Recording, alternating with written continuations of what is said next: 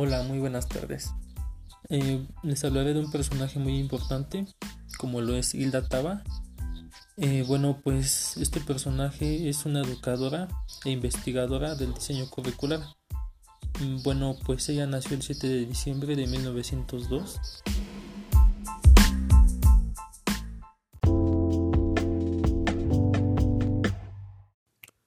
Y bueno, pues el modelo de Hilda Taba se basa en su libro Curriculum Development, que se publicó en 1962 y representa una continuación del trabajo de Tyler.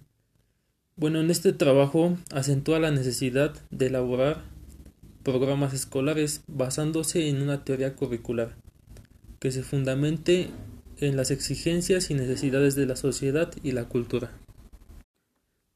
Y bueno, pues ella propone una metodología para planificar un diseño curricular. Esta metodología consta de siete pasos. Eh, bueno, pues el primer paso nos dice que es un diagnóstico de necesidades. El segundo es una formulación de objetivos. El tercero, una selección de contenido. Eh, bueno, después de esto, pues organizar el contenido. Después, seleccionar actividades de aprendizaje. Eh, la organización de estas actividades y por último determinar lo que se va a evaluar.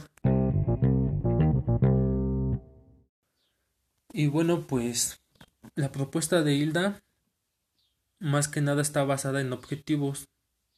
De acuerdo en el contexto en el que se encuentra el alumno, pues se va a desarrollar la teoría, ya que bueno, pues para ella es indispensable investigar cuáles son las demandas y pues los requisitos de la cultura y la sociedad que se está investigando es indispensable examinar el orden y el funcionamiento adecuado de la misma como el modo en que se aplicará para ver si es aceptado.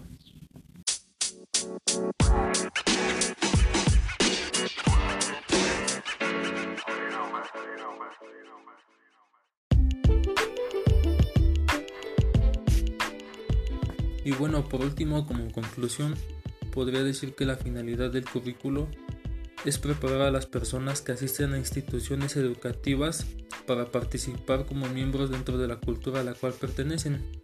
Y pues a nosotros como futuros pedagogos creo que esto nos servirá de mucho.